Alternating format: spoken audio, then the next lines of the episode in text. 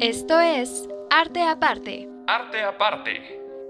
Una plática entre amigos. Con café y una dosis de arte. Muy buenas noches a todos aquellos que nos escuchan a través de frecuencia y en Spotify. Mi nombre es Diana Costa y esto es Arte Aparte. Estoy súper, súper emocionada de poder estar esta semana con ustedes porque la semana pasada no se pudo. Pero bueno, hoy vamos a hablar de un tema increíble como todos los que manejamos siempre. Pero por supuesto, no sin antes eh, presentar a mi queridísima mesa esta noche. Alessandro, ¿cómo estás? Hola, yo me encuentro más que emocionado, como ustedes saben. Este es el máximo de los máximos en cuanto a música y es de mis artistas y compositores favoritos y pues no, no podría estar más emocionado por hablar, por muy poco que sea de, de Bach. Claro que sí. Bach, no nos habías comentado, oye. y bueno, Omar, ¿cómo estás tú? ¿Qué tal? Bien, también, igual que siempre, abrumado, estresado, este, con ganas de no sé, tirar la toalla, pero pues estas sesiones con ustedes siempre me devuelven la energía y también pues espero darle lo mismo a nuestros escuchas. Oh.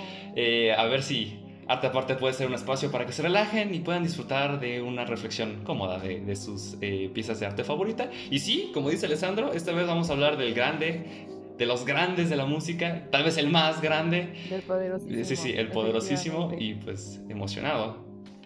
Sí, precisamente, el poderosísimo, el altísimo Bach eh, digo, a mí nadie me puede preguntar cómo estoy, pero les comento igual que estoy súper bien, estoy súper emocionada, ya lo había dicho, pero es que sí estoy muy bien y muy emocionada. Y es que hoy les vamos a platicar del barroco en la música en particular. Veo, veo Alex, que ya estás súper, súper ansioso por, por decir lo que tienes que decir. Entonces, ya no voy a decir más y por favor, adelante.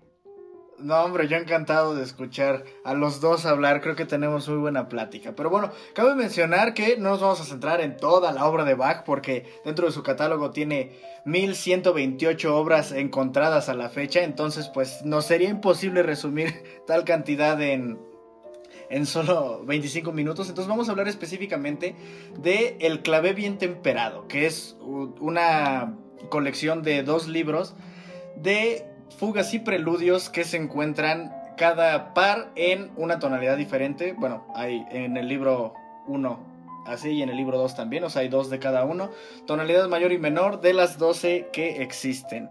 Entonces, bueno, un, poquito acerca de... Esto es un, un, dato interesante, es que como mucho de la música de Bach, ninguno de estos volúmenes fue publicado durante su vida y también como mucha de su música no se conoce en específico la fecha en la que fueron compuestos, pero sí en la que fueron pues publicados.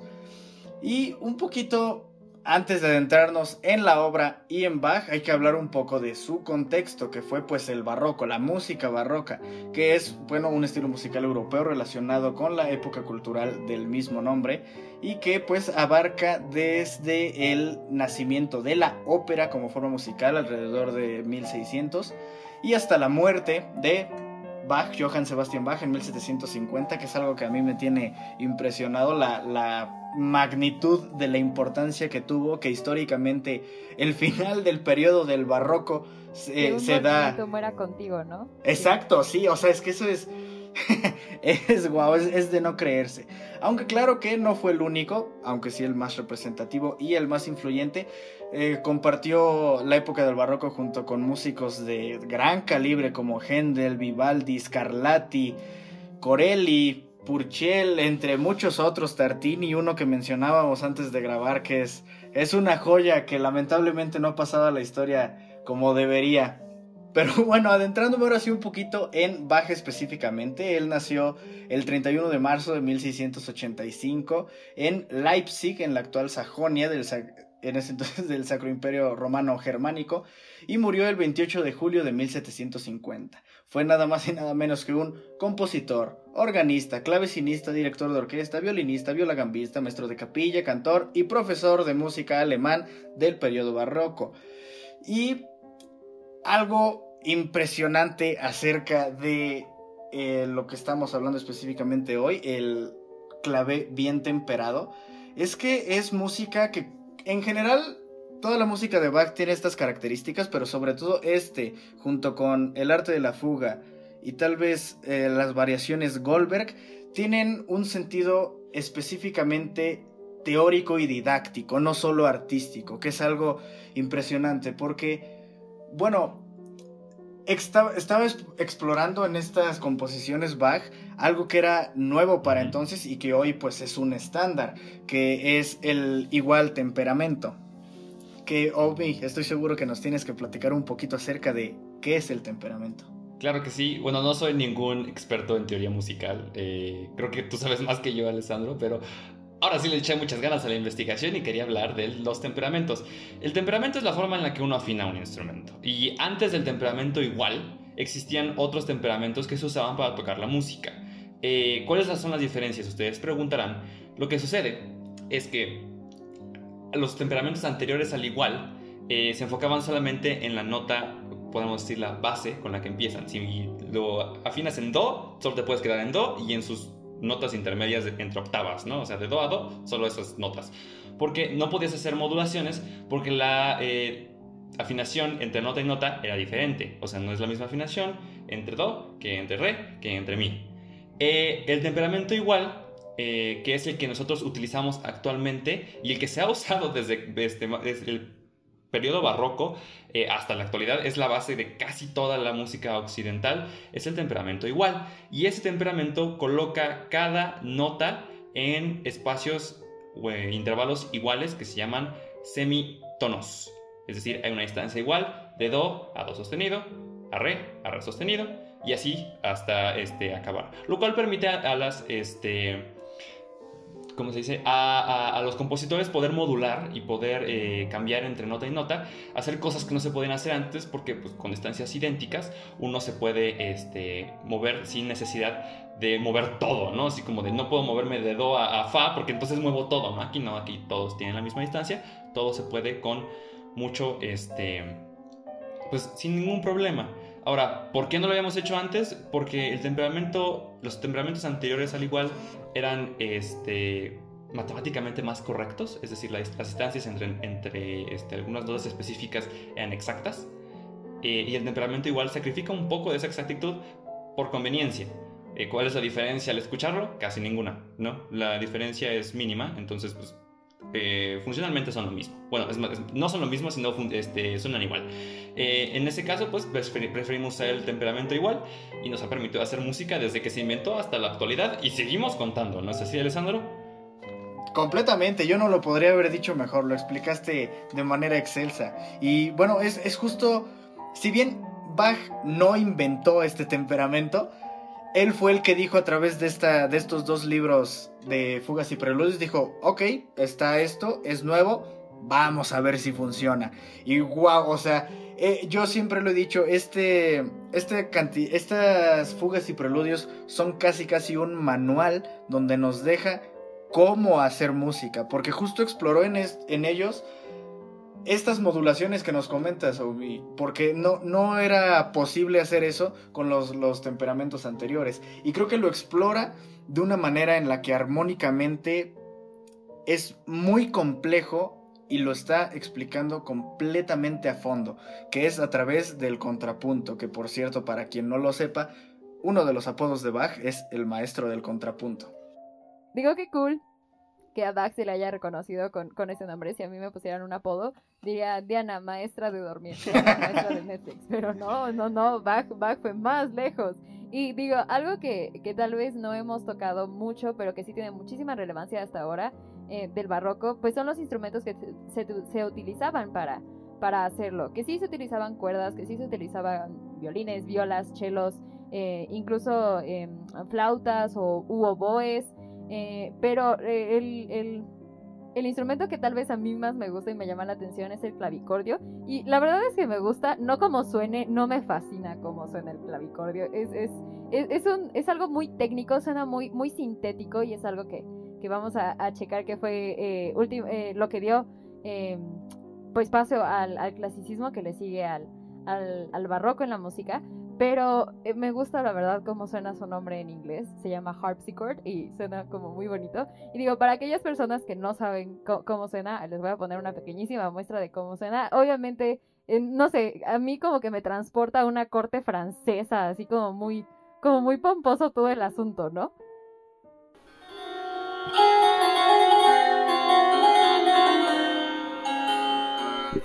Ahí sí lo escucharon fue un pequeñísimo fragmento de, de una pieza que es con el clavicordio. Obviamente pues es eh, con un clavicordio moderno, pero aún así sigue la esencia, se mantiene como esta, este, esta pomposidad que caracteriza al barroco en todas sus formas. Que mi pasión es la pintura, pero en la música también la veíamos súper, súper expresada. A mí algo, algo muy interesante que me gusta acerca de ese instrumento es que justo en, en, español no estoy seguro que esté la distinción de ambos, pero digamos por así decirlo, había uno de práctica y uno de concierto, que el harpsichord hablándolo en inglés, específicamente se refería al largote grandote que sí tenía la capacidad de resonancia como para que fuera en un concierto, en una representación, y el clavichord, que también existe ese término en inglés, era casi casi una cajita para que tú estudiaras y que en realidad pues no podía sonar más allá de tus oídos, tenía un sonido muy bajito, pero sí, 100% te remonta a estar jugando cartas con un rey hace tres siglos. Entonces es, es, es, muy padre sostenido. Y, riéndote, usando pelucos. 100%, 100%. Esto, esto, nos lleva a un punto importante, un dato curioso sobre esta, esta obra que estamos analizando, que es el primer libro este, de clave bien temperado, que es pues la palabra clave, ¿no? Que es, viene del alemán clavier, que significaba en ese entonces cualquier instrumento que fuera de, que tuviera un teclado, ¿no? Todos los que mencionaron pero cabe mencionar que en ese entonces no existía el, teclado o el piano como lo conocemos hoy, en día, no existía. Y sin embargo estas piezas que están en este libro se adaptan muy muy bien a lo que es el piano actual. Para como ejemplificar un poco la genialidad de Bach, que fue tan visionario que su sistema funciona siglos después con instrumentos que no existían en su época.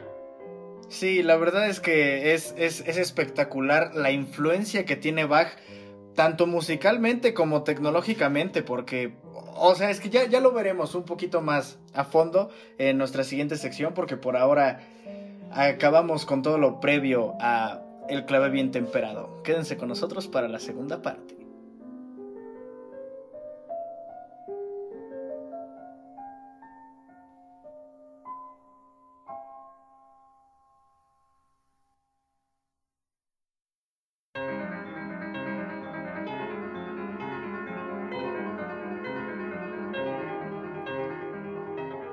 De regreso. Vamos a hablar un poquito de la influencia que dejó Bach y específicamente el clave bien temperado. Y para eso no podemos hacerlo sino primero explicando un poco qué es el contrapunto, que es una técnica, un estilo musical que su apogeo fue 100% en este periodo y que bueno, todas y cada una de las obras del clave bien temperado son el contrapunto en su máxima expresión. ¿No crees, Omar?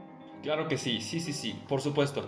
Contrapunto, eh, para los que no sepan, eh, se refiere a, pues no el arte, sino la técnica de eh, compaginar, complementar dos melodías diferentes. Es decir, tenemos una voz que tiene una melodía independiente, otra voz que tiene una melodía independiente también, y el contrapunto es hacer que esas dos voces suenen como el autor quiere que suenen, que suenen bien juntas, ¿no? que se complementen. Eso es el contrapunto. Y tuvo su apogeo, bueno, ya venía desde la Edad Media, pero tuvo su apogeo en el barroco y sobre todo con Bach. Bach fue el maestro eh, eh, absoluto de esta técnica y lo ejemplifica muy bien en este libro, que aunque es didáctico, pues es genuinamente una gran, gran obra. Eh, de arte, una obra musical. Y pues sí, eh, tanto es así que el, libro está compuesto de dos eh, formas musicales. El preludio, que es una eh, pieza previa a lo que es, se podría decir como la pieza principal, que es una fuga. que es una fuga? Es la forma musical que usa el contrapunto a lo más que se puede. Una fuga empieza con una melodía, un tema principal, que después empieza a hacer lo que quiere, se fuga, y mientras se fuga, entra una segunda melodía, una segunda voz, con el mismo tema principal que se fuga. Y después entra una tercera y una cuarta, depende de cuántos eh, haya eh, querido el autor. Pero el chiste es que una vez que se fugan estas este, melodías, son básicamente independientes entre sí, pero a, través del contrapunto, ninguna suena mal. Todas suenan bien juntas, se complementan y es una pieza muy muy rica y le da una profundidad muy muy grande. Y Bach hizo esto con cada nota que existe. Sí, con cada, con cada tonalidad que existe, mayor y menor. De hecho, van en orden las 24 fugas y preludios y se escuchan hacia la par. O sea, la fuga, eh, el preludio 1 seguido de la fuga 1, el preludio 2 seguido de la fuga 2.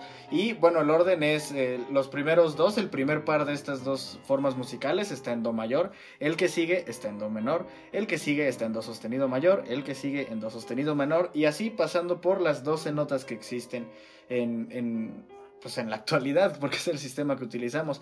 Y creo que no, no pudo haber sido una exploración más profunda de la tonalidad que justamente a través del contrapunto, porque es algo sumamente complejo eh, armónicamente hablando, pues hacer que dos o más, que en este caso son más, de hecho son de tres para arriba, eh, voces independientes se complementen de buena manera y creando solo en su conjunto armonía, porque ninguna es acompañamiento y ninguna es la principal. Todas son principales, por decirlo, y todas acompañan a las demás. Todas tienen la misma importancia y entre todas van haciendo el tema principal, que es algo, algo fascinante y que tuvo mucha influencia en, en periodos musicales posteriores como lo son el clasicismo y el romanticismo. ¿No crees, Diana? Completamente de acuerdo, pero además existe un debate exactamente a qué le siguió inmediatamente después al barroco y es que no necesariamente es el clasicismo, que sí el clasicismo es el movimiento pues más grande con digo dioses como Mozart, Haydn, incluso tal vez Beethoven que ya se estaba como yendo un poco más para allá que para acá, pero el, em, bueno, el acuerdo en común es que como tal vez ya mencionábamos antes nosotros hablando, es que en, el fin de la era lo marca eh, eh, la muerte de Bach en 1750 y hay, hay fuentes que sí dicen, no, pues se murió Bach, al otro día empieza el clasicismo, ¿no? Pero hay otras fuentes que dicen que hay un periodo de transición de más o menos 25 años en el que florece el rococó. Y es que el rococó es, es un, eh, tanto en el arte como en la música, es, bueno, que obviamente la música es arte, pero eh, es como lo, lo, digo, en mi opinión es como lo bonito tal vez del barroco. El barroco en, como corriente es precioso, pero es muy recargado. Y lo que hace el rococó es rechazar justo esto de, de toda, de, de, de, lo sombrío más que nada, eh, a Rococó, cuando yo pienso en Rococó, es colores pastel, como sonidos delicaditos, o sea, sigue conservando la ornamentación de lo barroco sin necesariamente irse a lo oscuro, que era algo que, que lo vemos en, la música pues muy cañón. Entonces, digo, sacando el rococó de, de, en medio, le sigue el clasicismo, que por supuesto, como ya mencionaba, pues está súper, súper bien representado. O sea, le sobra la representación con Mozart, que es un, este, es un, es un músico que es, un, no, quiero decir meme porque pues no, es como chistoso, pero e, es, tan conocido como, no, e, es, un dios. Pero hay algo que les quería mencionar, es que este clasicismo eh, se, caracteriza mucho por, por apegarse a los sonidos naturales que no existían tanto en el, en el barroco, porque había un, un, ardido, en mi opinión, la verdad, porque Bach es muy bueno, diga lo que diga este vato, eh, que se llamaba Johann Adolf Shaiva. Si estoy eh, pronunciando mal su apellido, pues ya ni se va a enojar porque ya está muy, muy muerto. Pero él le echó tierra a Bach diciendo que él pudo haber sido como un increíble, pero muy increíble este compositor, de no haber sido porque se iba a lo, a lo, a lo complicado. o sea, eso decía de Bach. Bach tenía un, un, régimen muy estricto bajo eh, el cual él calificaba su música, que era, si yo no lo puedo tocar, no, si yo lo puedo tocar, pues e, es, que es bueno, ¿no? Y por supuesto esto era criticado por Scheibe, que rechazaba esto y decía, no, no, no, o sea, lo siguiente, lo que le siga a Bach tiene que ser, tiene que volver al aspecto natural de la música, porque eh, algo que mencionaba yo también anteriormente con el, con el clavicordio, con el harpsichord, ¿cómo me gusta esa palabra de veras? Perdón, es que suena como hasta un poquito el electrónico, no, no quiero decir eso, pero como que, o sea, sí suena un poco sintético. Sintético. Ah, exacto, sintético.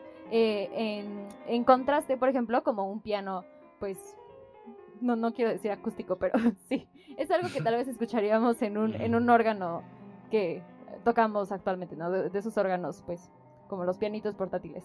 Pero sí, eh, pues ya me fui mucho, pero eh, este muchacho eso fue lo que dijo, entonces eh, le echó tierra a Bach y fue el naturalismo lo que quiso pues recuperar para el siguiente movimiento que le siguió el clasicismo.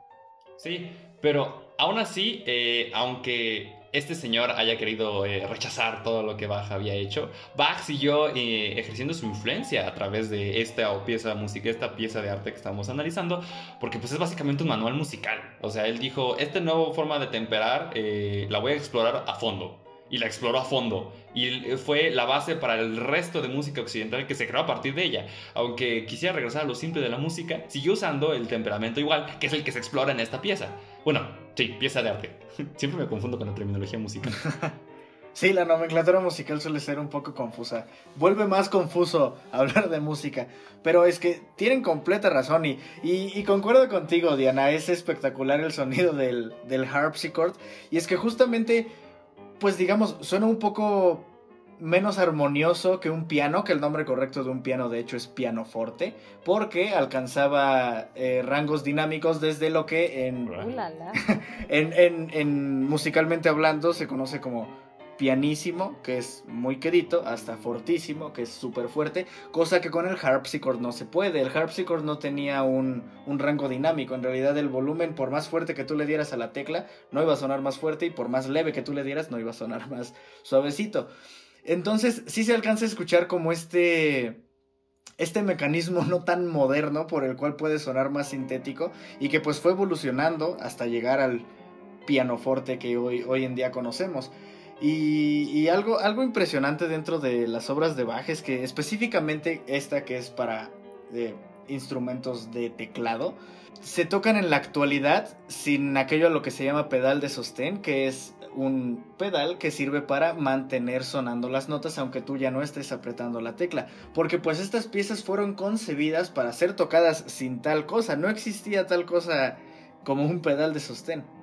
Tal vez esto a Bach le daría mucho gusto justo por cómo él era tan duro en calificar la música que él producía que, que, hasta ahora que 300, casi casi, no, sí, 300 años más o menos más tarde de él, eh, se, se intente mantener la integridad con la que él compuso las piezas.